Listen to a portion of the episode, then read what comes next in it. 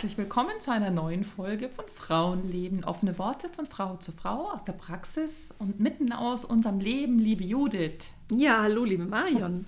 Du hast uns heute ein Thema mitgebracht. Ja, ich habe gar kein Thema mitgebracht, sondern einen Themenwunsch. Ich würde so wahnsinnig gerne mit dir und mit euch ähm, über das Thema Gendermedizin sprechen. Oh ja, spannend. Ja, und zwar Gendermedizin. Was sagt dir der Begriff? Äh, also als allererstes kommt mir natürlich dieses ganze Gendern und wie, ja. oh, wie umständlich das ist alles in, äh, in den Kopf. Aber wir tun das ja nicht, Entschuldigung, in unserem Podcast. Wir sind nicht genderkonform. Nee, oder? wir sind nicht so richtig genderkonform, aber ich hoffe, ihr seht uns das nach. Ähm, das ist einfach nur, weil sonst wäre der Podcast dreimal so lange. genau.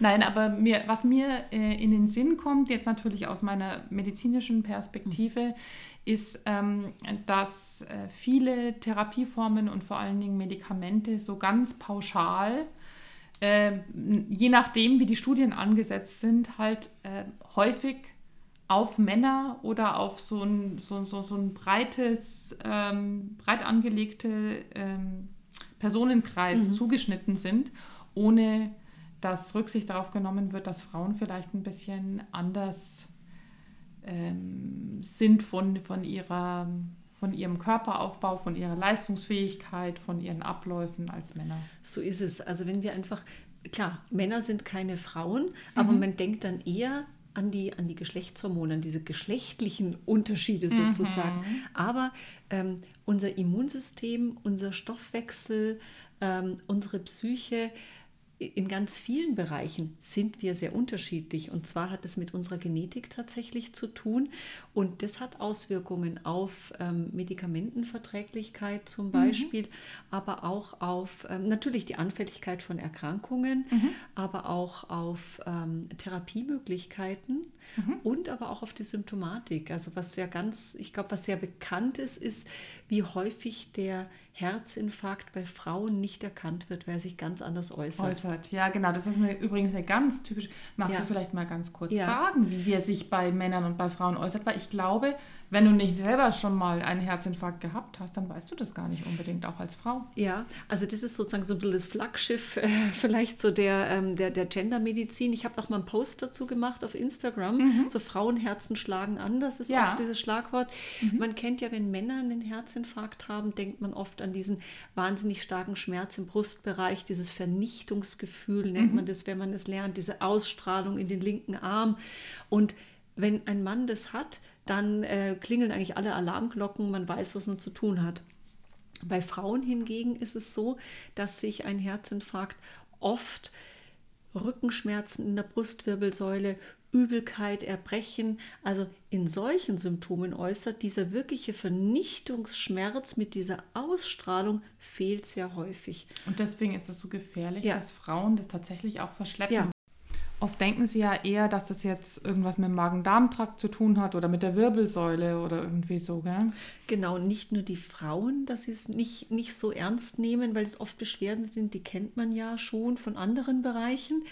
Auch ähm, Ärzte, Rettungssanitäter äh, und so weiter sind nicht so gut, wie man sich wünschen würde, auf diese Symptomatik geschult. Ja, das stimmt. Das ja. kenne ich auch Fälle. Mhm. Und äh, tatsächlich ist es so, dass die Überlebensrate ähm, bei Frauen nach Herzinfarkt geringer ist als die bei Männern, weil das einfach zu spät erkannt wird. Mhm. Und äh, es ist auch so, die klassischen Risikofaktoren, ja, die ja. vernordet man ja mehr so bei den Männern aber gerade bei Frauen in den Wechseljahren, wenn mhm. sich ähm, die Hormone ändern, rutschen wir in einen anderen Risikobereich rein. Mhm. Und auch der Faktor Stress spielt natürlich heutzutage eine andere Rolle. Total. Ja. Genau. Oder eben auch hormonell bedingt, wenn wir so oft in den Wechseljahren, wir hatten das in anderen Podcasts, dieses Bauchfett einlagern. Ja, ja. wenn wir die Frauen unseren Körpertypus ein bisschen ändern, nicht alle, aber manche, rutschen wir in eine höhere Gefährdungslage. Also ich finde das ganz wichtig zu wissen.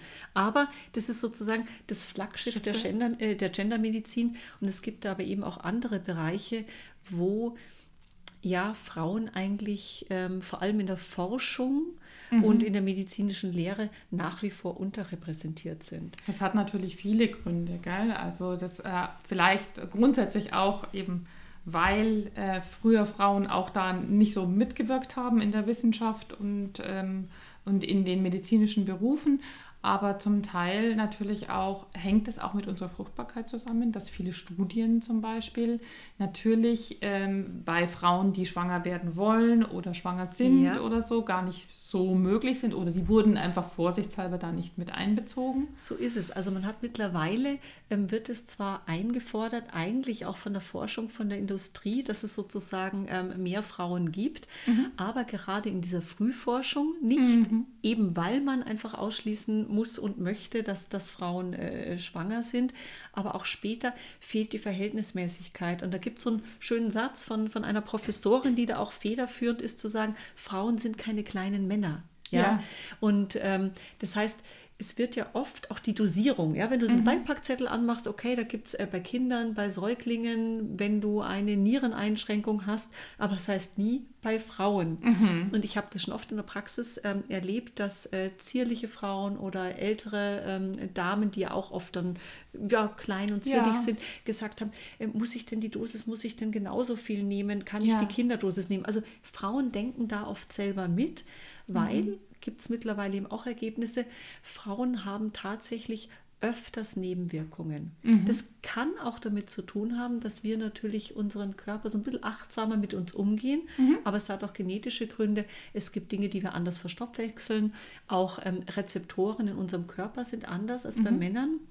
Gerade aktuell bei Corona hat man das gesehen, ja. Mhm. Da ist zwar noch viel Forschung nötig, aber dieser ACE2-Rezeptor sozusagen, ja. um dem es oft ging, an dem die Coronaviren andocken, mhm. spielt ja auch in anderen Bereichen eine große Rolle und davon haben wir quasi weniger. Mhm. mhm. Umgekehrt ist es so, es gibt zum Beispiel auch diese ACE-Hämmer in der Blutdrucktherapie. Ja. Da haben wiederum Frauen interessanterweise häufiger Nebenwirkungen. Ja? Mhm. Aber da ist noch viel, viel aber Forschungsluft nach oben. Genau, da, da ist bestimmt noch vieles, was sich dann wunderbar wunderbar erklären lässt. Ja. Ähm, und ähm, ja, die Frage ist halt immer nur, und deswegen äh, interessiert mich das sehr, ob du da mehr darüber weißt, ähm, wird es denn jetzt tatsächlich so eingefordert, also wird es auch durch das Reglementarium tatsächlich eingefordert, dass die Forschung da äh, die Frauen mehr einbeziehen muss, weil es ist natürlich für eine Pharmaindustrie viel bequemer, wenn ich jetzt den alten Mustern folge und wenn ich ja schon ein Medikament, sage ich jetzt mal, durch die Basisstudien durch habe, aufgrund von mhm. äh, einem männerlastigen Publikum, ja. ja ähm, dann ist es für mich natürlich so ein bisschen hinderlich, wenn ich dann noch Zusatzstudien machen muss. Da muss es schon eine Lobby dahinter sein, die das tatsächlich fordert. Ja, und wie gesagt, es gibt seit ein paar Jahren zwar sozusagen diese Anforderung, wird aber eben nur zum Teil umgesetzt, mhm. gerade mhm. sozusagen in diesen ersten Phasen, aber es geht schon los, auch wenn das jetzt keiner gerne hören möchte, aber in Tierversuchen, ähm, nämlich weibliche und männliche ähm, Versuchstiere, das mhm. einfach nach wie vor mhm. ja Bestandteil ist mhm. in der, in, der, in der Forschung. Ähm, aber es wird auch an Lehrstühlen oder in der Medizinerausbildung muss es einfach seinen Platz finden. Mhm. Denn auch ähm, ganz spannend beim Thema Depressionen ja, oder ja. psychische Erkrankungen. Mhm. Ja, Frauen erkranken tatsächlich etwas häufiger daran, mhm. aber auch hier Depressionen bei Männern äußern sich anders. Ja, ja genau. Thema Herzinfarkt. Mhm. Also diese, ähm, es gibt auch standardisierte Fragebögen natürlich und äh, die sind oft auch auf diese weiblichen Symptome, ja, ähm, mhm. Rückzug, Apathie zum Beispiel ähm, mhm. ausgelegt. Aggressivität, Reizbarkeit, vermehrter Substanzgebrauch, mhm. also Drogensucht, Alkohol, dass so männliche Aspekte einer Depressivität sein können, wer sind da oft unterrepräsentiert. Ja. ja. Was können wir denn tun, damit wir ähm, was müsste denn passieren oder was können wir selber tun, um äh, da wirklich eine Stange dafür zu brechen, um da anzuschieben oder um unsere Stimme zu erheben, dass wir, ähm, dass da mehr Einfluss. Super Frage. Also ich glaube, ähm, wie ich vorhin schon gesagt habe, geht dir vielleicht auch so, dass ähm, Patientinnen uns das ja fragen, soll ich mhm. denn da genauso viel nehmen, ja, wie drin ja, steht? Genau. Also, dass man überhaupt sensibel dafür wird, dass wir keine kleinen Männer sind, genau. ja, mhm. ähm, sondern anders gestrickt sind mhm. und ruhig auch beim Arzt mal nachfragen, gilt die Dosierung auch für mich? Genau. Und kann man da problemlos eine kleinere Portion nehmen oder mhm. auch nicht. Wie ist es mit der mhm. Spiegelbildung? Zum Beispiel haben wir ja auch ähm, von Haus aus einen anderen Fettanteil. Also auch wenn ein ähm, Du nimmst einen Mann und eine Frau, die sind beide gleich sportlich, gleich trainiert, ähm, gleiches Gewicht, gleiche mhm. Größe, ist der Fettanteil bei den Frauen doppelt so hoch. Ja. So, jetzt ja. haben wir ja Medikamente, Substanzen, die eher äh, fettlöslich oder wasserlöslich sind. Mhm. Das heißt, die Verteilung des Medikaments mhm. oder, äh, oder der Substanz ist bei Männern und Frauen unterschiedlich. Ja. ja? Ähm, in Amerika zum Beispiel, ähm, wenn ich da jetzt richtig liege, ist es seit zehn Jahren, aber nagel mich bitte nicht auf Zahlen fest, eben ähm, Voraussetzung in der Forschung, dass da eben auch genauso an Frauen sozusagen mhm. die Zulassungssachen stattfinden, weil man herausgefunden hat, es ging damals, glaube ich, um ein Schlafmittel und man hat gemerkt, ähm, über Versicherungen, ja, ja. Äh, morgendliche mhm. Verkehrsunfälle, an denen Frauen mhm. beteiligt waren, ähm, dass die ein bestimmtes Schlafmittel viel langsamer abbauen als Männer, die gleich groß im gleichen mhm. Gewicht sind. Mhm. Und da ging das eigentlich los. Also es ah. hatte eine Relevanz. Wieder mal ging es über Geld und Versicherung und Schadenersatz wahrscheinlich. Okay, ja, ähm, hoffentlich müssen wir erst nicht erst solche, äh, solche Ereignisse ja. sprechen lassen. Ja. Ähm, was wirklich ein guter Tipp ist, ist vielleicht, dass man tatsächlich ähm, nachfragt. Das, äh, nachfragt. Ja. Dass man ganz aufmerksam ist und ähm, das, das wirklich auch nachfragt. Es Wenn es jede Frau macht. Ja, ich glaube, man darf, ähm, man darf auch ein mündiger Patient sein. Das hatten wir in einem mhm. unserer ersten Podcasts. Dieses das wollen wir ja mal eh. nach. Ja. Das, wir würden uns ja wünschen, dass wir vielleicht noch mehr ähm, von euch da auch ähm, so äh, selbstbewusst machen können, ja. dass sie sich trauen, mündiger Patient zu sein. Und dass man auch einfach ähm, ernsthaft sagt, jetzt unabhängig, ob man Mann oder Frau ist, da ist ein Medikament, das habe ich verschrieben bekommen, ich habe den Eindruck, ähm, das wirkt nicht so gut oder ich vertrage es nicht. Ich habe schon mal ein ähnliches gehabt von der anderen Firma oder es gibt doch da noch eine andere Möglichkeit, dass man sich ernst nimmt, wenn man sich mit irgendwas mhm. nicht wohlfühlt und sich auch traut, das dem Arzt zu sagen. Ja. Weil ähm, bei mir kommen oft auch Patienten und sagen, ach, Ihnen kann ich es ja sagen, ich habe das und das Medikament ähm, nicht gut vertragen und ich habe es dann gleich wieder abgesetzt, aber das kann ich doch äh, meinem Facharzt nicht, nicht sagen. sagen. Und dann sage ich, doch, das mhm. ist ganz wichtig, dass er es weiß, weil entweder ist dieses Medikament für Sie wichtig oder diese Substanzgruppe ähm, und wir kommen naturerkundlich nicht. Sie brauchen was, aber es gibt vielleicht Ersatzmöglichkeiten, eine andere Dosierung, eine flexiblere äh, Handhabung. Genau. Aber die Ärzte können nur reagieren, wenn sie Bescheid wissen. Und da möchte ich wirklich jeden dazu ermutigen, ähm, dem Arzt zu sagen, wenn er sich mit irgendwas nicht wohlfühlt oder nicht gut fühlt. Ja, ja. Ich glaube, das ist ganz, ganz wichtig. Und das machen wir oft aus, ich weiß es nicht, äh, weil, man, weil wir da vielleicht ähm, ja, zu duckenhäuserisch sind. Ich war ein Stück weit lange Zeit auch so erzogen. Dass das, was der Arzt sagt, das hat Hand und Fuß und das habe ich nicht zu hinterfragen. Mhm. Ähm, da würde ich inzwischen tatsächlich jeden ermutigen, dass er, weil du selber bist in deinem Körper, ja, mhm. und ähm, du hast die Verantwortung für deinen Körper, dass du natürlich nicht alles wissen kannst und der Arzt ist der Fachmann, aber dass du dich in jedem Fall traust, das zu äußern und auch durchaus dir die Zeit beim Arzt ausbedingst, um deine äh, dringenden Fragen loszuwerden und beantwortet zu bekommen. Ja, ich gebe dir nur teilweise recht, weil der Arzt ist zwar vielleicht ein Fachmann mhm. und er kennt sich mit der Biologie, mit der mhm. Biochemie, mit der Pharmakologie aus, ja, mhm. aber er ist nicht Fachmann für dich, sondern genau. du bist der Fachmann für dich. Und wir mhm. hatten das, glaube ich, in dem Podcast über die systemische Therapie auch in der mhm. Medizin, zu sagen, ich muss den Patienten ernst nehmen. Und wenn der sich mit dem einen Medikament nicht wohlfühlt, ja. dann muss ich hinterfragen, verträgt das vielleicht wirklich nicht, weil er genetisch bedingt ähm, die und die ähm, die und die Veränderung mhm. hat. Ja? Also die individuelle Medizin wird immer mehr dahin gehen, dass man auch genetisch untersucht, wie verstoffwechselt der ja. eine dies oder das. Ja? Ähm, aber auch, hm, was könnte, das wäre jetzt so ein systemisches Denken, was steckt dahinter?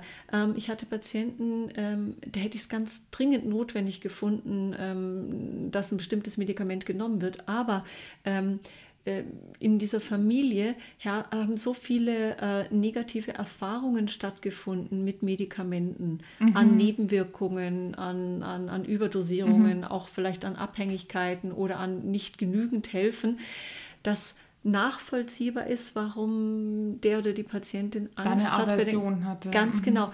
Und da, wenn es einem da gelingt, den Patienten gut abzuholen, ähm, Vertrauen zu geben, das Medikament vielleicht doch zu nehmen, auch das kann wichtig sein. Mhm. Ja. Ja. ja. Und ich möchte jetzt auch gar nicht so negativ gegenüber den ärztlichen Kollegen unbedingt sein. Ja, also man sagt immer so, die Schulmedizin tut es ab oder hört nicht zu oder wie auch immer. Ich glaube, dass es durchaus viele äh, Schulmediziner gibt, die sich wünschen würden, dass äh, eben die Patienten schon selber mit dieser Kompetenz reinkommen und, ähm, und diese Details vielleicht auch auf den Tisch legen und sagen, aber könnte es nicht sein oder äh, kann es vielleicht daran liegen, dass ich oder bei mir ist das und das gerade los, Ja. kann das einen Einfluss haben? Ja, ma- man, äh, absolut richtig. Also manchmal kommen die Patienten äh, und ich bin total froh, ich sage, super, dass Sie mir das sagen. Genau. Ähm, da hätte ich jetzt vielleicht gar nicht nachgefragt oder der Zusammenhang spannend. Entweder kann ich sagen, oh interessant, da muss ich nachschauen, den Zusammenhang kennen. Ich gucke mal, ob da was dran ist, ja. Oder toll, dass Sie es mir sagen, weil da müssen wir wirklich umschwenken auf. Ja, genau. Also ich finde, ich kann die Patienten nur ermutigen, das zu tun. Und Genau. vielleicht gerät man natürlich auch mal an einen Kollegen oder eine Kollegin, die das ein bisschen äh, übel nimmt, die sich vom Thron gestoßen fühlt. Kann passieren, ja, Mhm. aber davor sollte man keine Angst haben, sondern das Gespräch suchen. Ähm, und zu seinem Arzt oder Therapeutin, Therapeutin sollte man immer ein Vertrauensverhältnis haben können. Ich finde Ja. das so wichtig. Das ist überhaupt das A und O und das, ich finde, das ist auch ein Teil der Heilungsgeschichte. Ja. Haben wir ja auch schon mal drüber gesprochen. Ne? Das, äh, das ist diese, diese psychische Einstellung, Mhm. ähm, die, die Chemie zwischen dem, also die, das Vertrauen tatsächlich in den Behandler. Ne? Ja. Also für mir geht es ja immer schon so, wenn ich weiß, wann irgendwo mit ein Schmerz zusammenhängt oder wann er zu Ende ist oder äh, wenn ich weiß, was ich tun kann, damit Mhm. irgendwas aufhört, dann habe ich doch ein Vertrauen in die Heilung und dann wird es auch sehr viel schneller besser, Ja. als wenn ich irgendwie gar nicht weiß, so hilft es was, vielleicht auch nichts. Und so geht es mir auch mit den Behandlern. Wenn ich so das Gefühl habe, ja, der, derjenige, der weiß, was er tut und der ist mit mir gut im Kontakt Ja. und ich kann nachvollziehen, wie der denkt, ähm, dann kann ich mich auch auf den verlassen. Ja. Und äh, wenn das eben nicht so ist beim Behandler, dann kann ich auch nur, haben wir auch schon die Hausarztpraxis meiner Träume, haben wir Mhm. Ja, genau. ja aufgenommen als eine unserer Folgen, dann ähm, kann ich eigentlich auch nur ermutigen, sich tatsächlich umzusehen, auch um vielleicht einen Behandler zu finden, der, mit dem man, mit dem die Chemie einfach besser stimmt.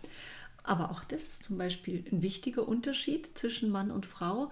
Bei Frauen spielen auch in der Genesung, nicht nur beim Krankwerden, sondern Mhm. beim Gesundwesen, psychologische Faktoren eine wesentlich größere Rolle. Ja. Jetzt kann man natürlich sagen, aha, bei denen ist dann der Placebo-Effekt oder irgendwas größer.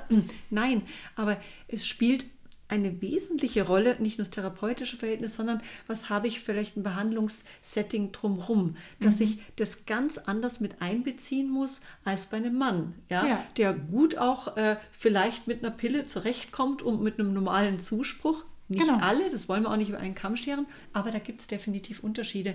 Und umgekehrt werden aber tatsächlich nachweislich Frauen auch durch seelisch-emotionale Belastungen ähm, schneller krank. Auch in der Kardiologie, also wo es wirklich darum geht, habe ich in den Herzgefäßen Veränderungen, Engstellen, Verkalkungen, ja, da spielt ja seelischer Stress eine große Rolle. Ja. Und bei Frauen ist es, spielt es eine größere Rolle. Es ist so. Ja. ja. Ja.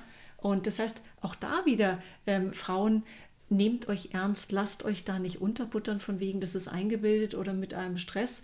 Ähm, Stress ist wirklich eine Gefährdung für eure körperliche ähm, Gesundheit und sorgt gut für euch. Thema Selbstfürsorge, haben wir auch einen Podcast dazu. Genau. Es ist Was wir schon alles für Podcasts gemacht Top- haben. Podcast, toll. Aber es ist doch schön, wie sich der Kreis immer wieder schließt, ja? Ja. Zu sagen, es geht nicht nur darum, äh, Selbstfürsorge als Wellness-Paket, sondern ähm, das ist effektive ähm, Prävention. Gesundheitsvorsorge, ja, ja, es ist absolut. Gesundheitsvorsorge, sei gut zu dir. Ja, ja.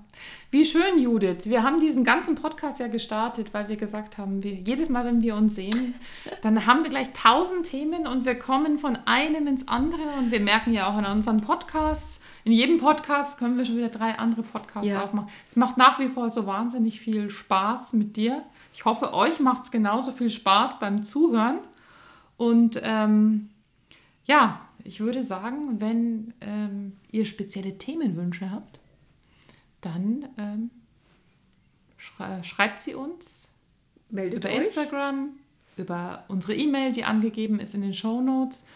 Und ähm, uns fallen zwar auch immer Themen ein, aber wir würden uns freuen, wenn wir ganz speziell auch auf eure Themen nochmal abheben können. Und wir freuen uns auch immer wieder über die Rückmeldungen, die wir beide regelmäßig in der Praxis bekommen, dass unsere Patienten einfach den Podcast gerne hören, immer wieder auch einen Tipp und eine Anregung ähm, mitbekommen, obwohl wir das ja in unseren Gesprächen ohnehin tun. Ja. Aber äh, ich höre das so oft und freue mich da riesig. Ja, also ja, an dieser Stelle wirklich auch nochmal vielen, vielen, vielen Dank für unsere ähm, kontinuierlichen Hörer. Also ich freue mich auch jedes Mal, wenn mir jemand sagt, ja, ich Ah, ich fieber schon wieder auf die nächste Folge zu. Das tut so gut. Ja, wir scheinen so auch wirklich Spaß. schon so Stammhörer zu haben. Ja. Die, die, die klicken in die nächste Folge, auch wenn sie noch gar nicht, ähm, äh, noch gar nicht beworben ist und, und geben uns dieses Feedback und, und, und empfehlen uns auch weiter. Und das ist wirklich, das tut auch gut. Wir machen das zwar unheimlich gerne, aber wir machen es auch für euch. Ja, ein herzliches Dankeschön euch. Wir freuen uns auf das nächste Mal, wenn es wieder heißt Frauenleben, offene Worte von Frau zu Frau aus der Praxis und mitten aus dem Leben. Tschüss. Tschüss, macht's gut.